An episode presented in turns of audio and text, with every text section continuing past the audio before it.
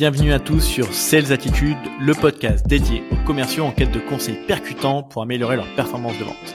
Je suis Kevin Martinet, BDR Manager chez GetAccept et je suis ravi de vous accueillir ici. Dans chaque épisode, je m'entretiens avec un expert de la vente qui souhaite partager son expérience et ses astuces sur un sujet spécifique. Le tout condensé en moins de 20 minutes, montre en main. Alors préparez-vous à rencontrer notre invité du. Hello à tous et bienvenue pour ce nouvel épisode de 16 attitudes. Aujourd'hui, bah, j'ai le plaisir de recevoir euh, Nizar, qui est euh, bah, le Chief Sales Officer chez Vector Plus. Et on va parler euh, d'un sujet très intéressant qui est comment maintenir ses collaborateurs motivés. Aujourd'hui, bah, Nizar, il gère un peu plus de 70 commerciaux, donc je pense que c'est clairement la bonne personne pour partager ce type de conseils pour les équipes commerciales.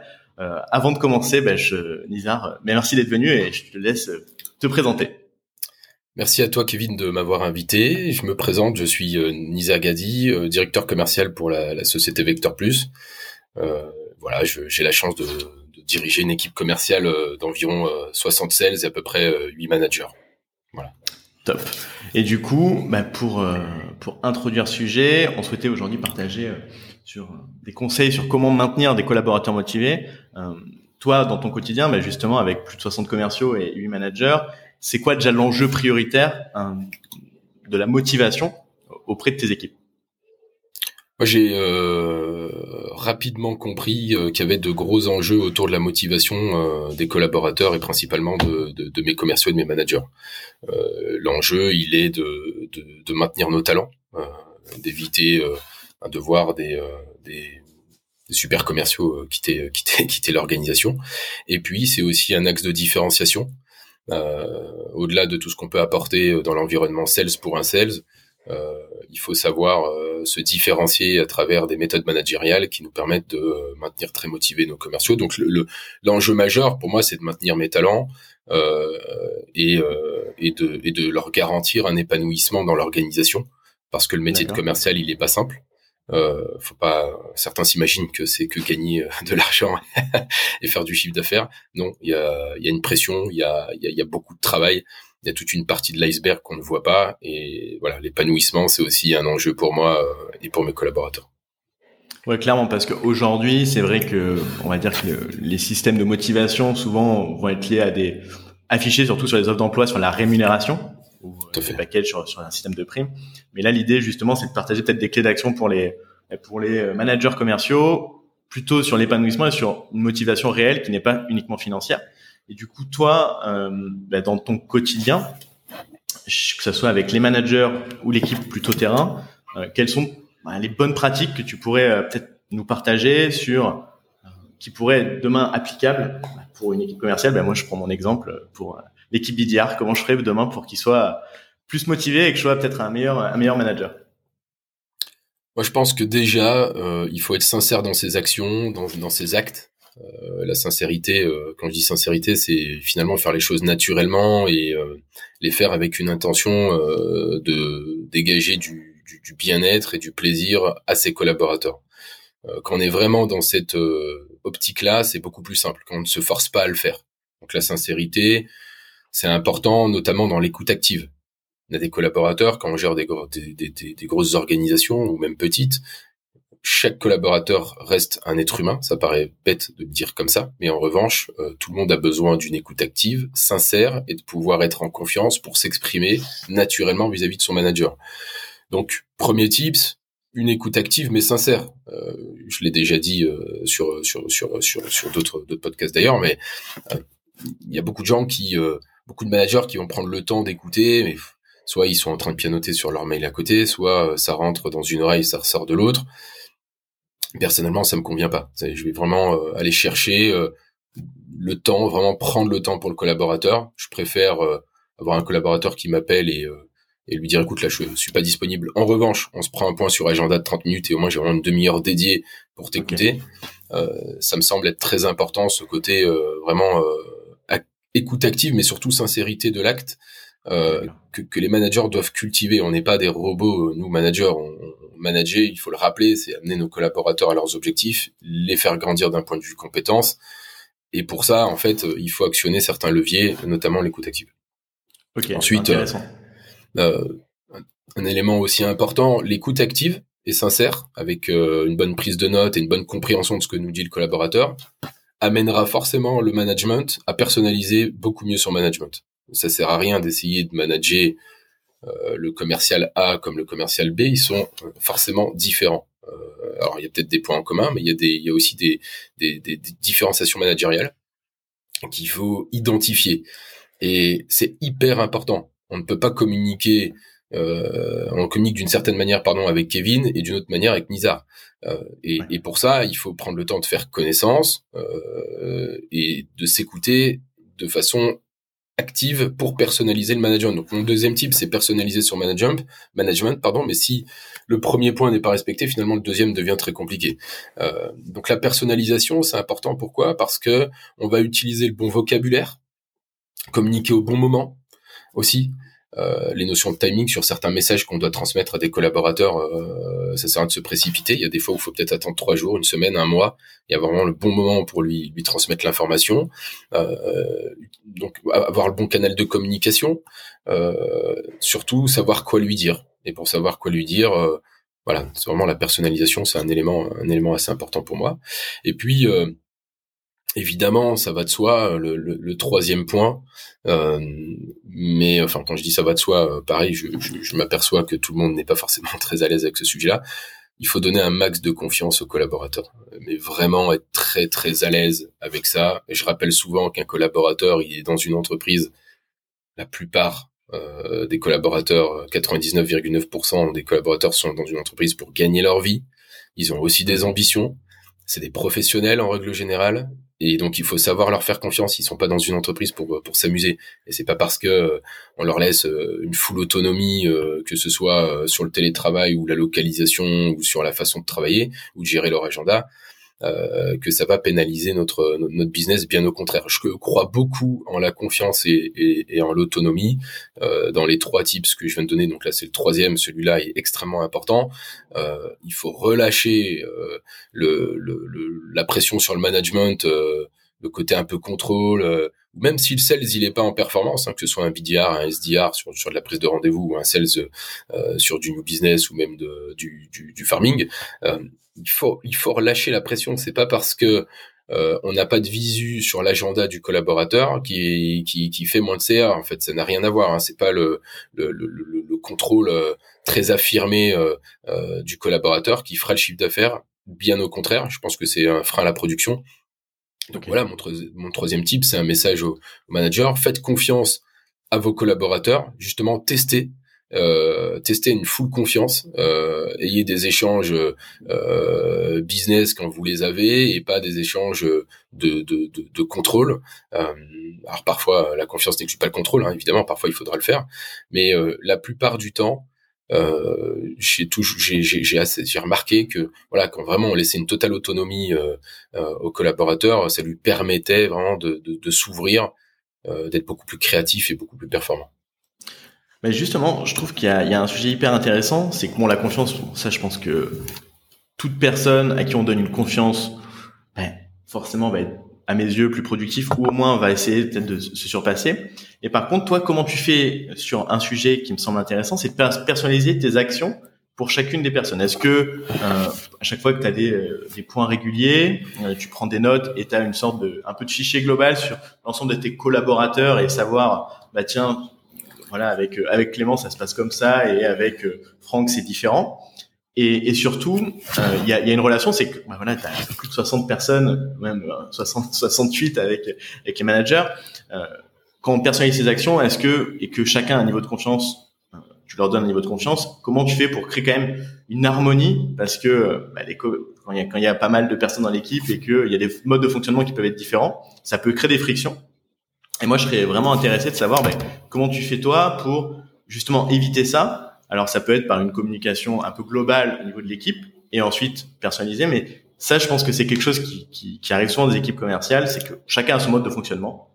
Mais comment on fait aussi pour que tout le monde reste motivé en disant, ben, euh, je perds un peu de motivation parce que je trouve que j'ai un traitement différent ou j'ai pas le même fonctionnement que les autres. Euh, et, et c'est jamais évident à, à traiter. Et je pense que tu, peux avoir peut-être des éléments à, nous partager qui peuvent, qui peuvent aider sur ça. C'est une bonne question. Euh, tu, tu l'as dit, un des premiers éléments, c'est s'impliquer. En fait, tu as dit, est-ce que tu as un fichier où tu centralises toutes les données que tu récupères? Oui, évidemment.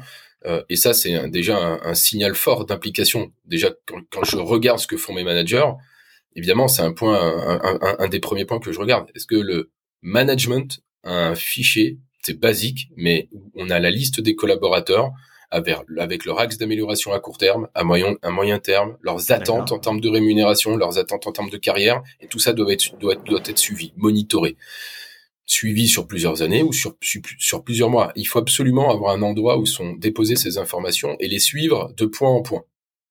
Ensuite, il faut avoir un contact régulier avec ses collaborateurs, selon moi. Encore une fois, ça, ça n'engage que mon point de vue, mais euh, c'est bien beau d'avoir un point avec son collaborateur, euh, de l'avoir écouté euh, sincèrement, etc. Félicitations, mais il va falloir aller un peu plus loin ensuite. noter, donc centraliser l'information quelque part, et ensuite suivre très clairement le projet du collaborateur. Euh, chaque manager doit bien avoir en tête qu'à un moment donné, si on a réussi à diriger des grandes équipes ou des petites équipes, c'est que quelqu'un nous a donné une chance euh, ou qu'on nous a accompagnés euh, pour y arriver. Et donc, on doit forcément faire la même chose. Le collaborateur qui veut évoluer, par exemple, qui est c'est important dans la motivation, euh, euh, dans, dans, dans, dans, la dimension de la motivation, c'est très important d'entendre que le collaborateur souhaite aussi avoir une carrière. Alors il est sales, oui c'est peut-être un bon sales, mais il veut aussi évoluer, il veut peut-être manager, il veut peut-être faire euh, euh prendre un autre poste, euh, peut-être sur du grand compte ou autre. Donc il faut l'entendre et il faut travailler là-dessus. Donc suivre nos actions, c'est finalement un, un, mini plan d'action par collaborateur. donc engager des actions euh, sur 12 mois, 24 mois d'accompagnement et être focus sur les attentes du collaborateur. S'il veut manager, on l'accompagne dans le management. Euh, et on verra euh, comment on le met en poste après si jamais une opportunité se présente. Donc il y a la centralisation des informations, suivre finalement nos, nos actions. Et puis dans le quotidien, ne pas oublier que à chaque problème, il y a une solution. Donc quand un collaborateur nous partage un problème ou partage un problème, honnêtement, ma marque de fabrique, c'est la réactivité. J'essaye de résoudre le problème dans des délais extrêmement rapides pour le débloquer dans sa situation pro. Euh, et il y a des choses qui sont hyper bêtes. Un collaborateur qui envoie un mail aujourd'hui, il attend peut-être une réponse dans la demi-heure parce qu'il est sur son closing. On est le 30 juin aujourd'hui, euh, closing semestriel, trimestriel et puis mensuel. Euh, le collaborateur, il doit atteindre ses objectifs. Alors nous, euh, on, est au-dessus de la mêlée, on a, on a, on a une vision beaucoup plus générale. En revanche, lui, faut aussi penser à lui. Et donc, un élément de motivation dans le quotidien, comment je gère, eh ben, je suis hyper réactif dans les, dans les demandes de mes collaborateurs. Ça paraît être bête comme ça, mais la réactivité managériale, mais c'est extrêmement important. Euh, il faut pas traîner. Euh, le sales, il attend une réponse. Euh, c'est pas parce que nous on est euh, head of sales ou VP sales ou peu importe le statut euh, qu'on a d'autres enjeux euh, beaucoup plus beaucoup plus beaucoup plus longs dans le temps, moyen terme, long terme. Lui, il a des enjeux court-termistes. Il doit atteindre ses primes. Et ça, j'en ai fait une volonté personnelle. J'essaye de répondre très très vite aux attentes de mes managers ou même des commerciaux qui sont susceptibles de me contacter. Top. Ben, moi, je suis, je suis, assez aligné parce que sinon, ça crée, ça peut créer très très vite des petits points de friction et de, et de frustration. Et, euh, et, la frustration et, et le manque d'écoute, bah ça, ça, crée de la démotivation et, euh, et du coup, bah, les collaborateurs sont moins impliqués. Euh, bah, merci pour bah, déjà d'avoir partagé ce conseil. Euh, nous et même toi, justement, je sais que la motivation de tes collaborateurs, pour toi, c'est un, c'est un levier. Et comment tu le mesures et surtout, toi derrière, qu'est-ce que tu as pu voir sur sur le ROI ou même sur, on va dire, le, plus le chiffre d'affaires euh, de l'entreprise? Est-ce que tu le mesures ou à minima euh, c'est quelque chose que tu suis au quotidien? Alors oui, comme je l'ai dit euh, précédemment, en fait, effectivement, il faut suivre nos actions. Moi, je considère la, la, motivation du collaborateur comme un levier de croissance, un levier de chiffre d'affaires clair et net. C'est un, un, commercial où, où, où, tout type de collaborateur motivé produira beaucoup plus et aura euh, en tout cas elle sera beaucoup plus motivée à produire et il aura peut-être du beaucoup plus de sens en tout cas euh, dans son euh, dans, dans son quotidien. Comment comment suivre tout ça? C'est un suivi en fait justement à travers ce fameux fichier dont on parlait tout à l'heure où on voit l'évolution des axes d'amélioration déjà de nos collaborateurs, euh, on, donc parce que finalement suivre les axes d'amélioration de nos collaborateurs, ça revient à le motiver, hein, c'est-à-dire parce qu'on fait, on, on, le fait grandir, on, on, améliore son quotidien, on améliore ses compétences, et donc forcément, normalement, ça le motive comment ça se mesure? Ça se mesure sur un commercial. C'est, ça permet aussi, on peut aussi prendre en compte le, le, finalement le réaliser en chiffre d'affaires ou sur un SDR, un BDR, le volume de rendez-vous. Est-ce qu'on a une croissance qui s'affiche? Est-ce que les résultats quantitatifs finalement sont là euh, et s'améliorent dans le cas d'une amélioration attendue? Euh, Il y a aussi la la, durée euh, du collaborateur, en tout cas l'ancienneté du collaborateur dans l'entreprise un collaborateur qui est là depuis 5 ans, depuis 10 ans dans ton organisation, est forcément euh, motivé et fidélisé, et ça veut dire qu'il y a quand même un, un, management derrière qui suit d'année en année le collaborateur et qui l'accompagne euh, dans ses évolutions, parce qu'il y a beaucoup d'adaptations sur 5 ans, sur 10 ans, euh, et c'est pour moi un critère aussi important.